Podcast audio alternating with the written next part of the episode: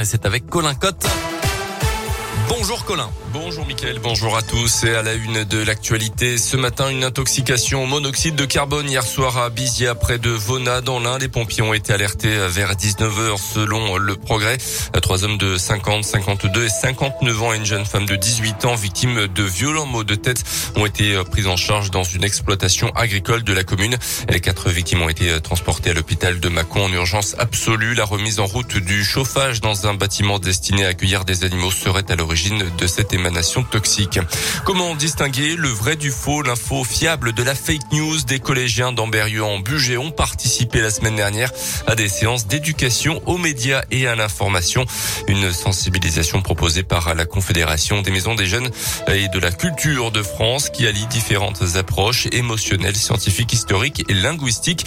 Et parce que le phénomène des fake news ne touche pas que les jeunes, un temps d'information pour les parents se tiendra aussi ce soir à la MJC d'Amberieu.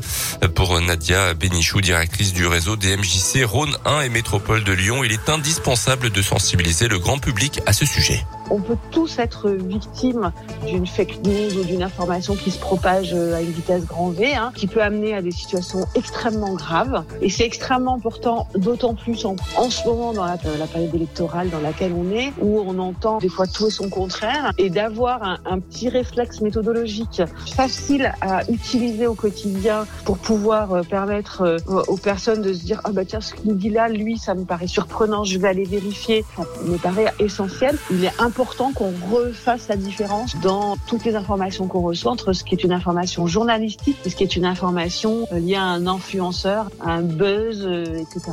La séance se veut également interactive pour les participants qui sont notamment amenés à résoudre une enquête. Par exemple, le Café Parents, c'est ce soir à la MJC d'Amberieux à partir de 18h, événement gratuit sur inscription. Dans le reste de l'actu également, elles accusaient le gouvernement d'extorsion, de discrimination, de publicité mensongère ou encore d'abstention de combattre un sinistre. Près de 20 000 plaintes déposées contre Jean Castex et le gouvernement finalement classées sans suite par la justice. Ces plaintes avaient été rédigées dans les mêmes termes via un formulaire payant mis en ligne par un avocat selon la Cour de justice de la République. Notez que selon les derniers chiffres de Santé publique France, un peu moins de 400 patients sont décédés suite du Covid hier en France. 29 700 personnes reste toujours à l'hôpital. Après la déclaration de François Hollande sur France 3 qui n'a pas écarté sa candidature à la présidentielle, Emmanuel Macron a encore botté en touche hier lors des déplacements dans le Limousin. Le chef de l'État va se prononcer sur sa candidature, je cite, en temps voulu, à désormais un peu plus de deux mois du premier tour. Une déclaration de candidature qui pourrait intervenir d'ici la mi-février. Une bousculade mortelle hier soir en marge du match entre les Comores et le Cameroun, pays hôte de la Coupe d'Afrique des Nations de football. Au moins huit morts, dont un enfant et une cinquantaine de blessés près du stade de la capitale camerounaise. Le mouvement de foot aurait eu lieu au moment du contrôle du pass sanitaire à l'entrée de l'enceinte.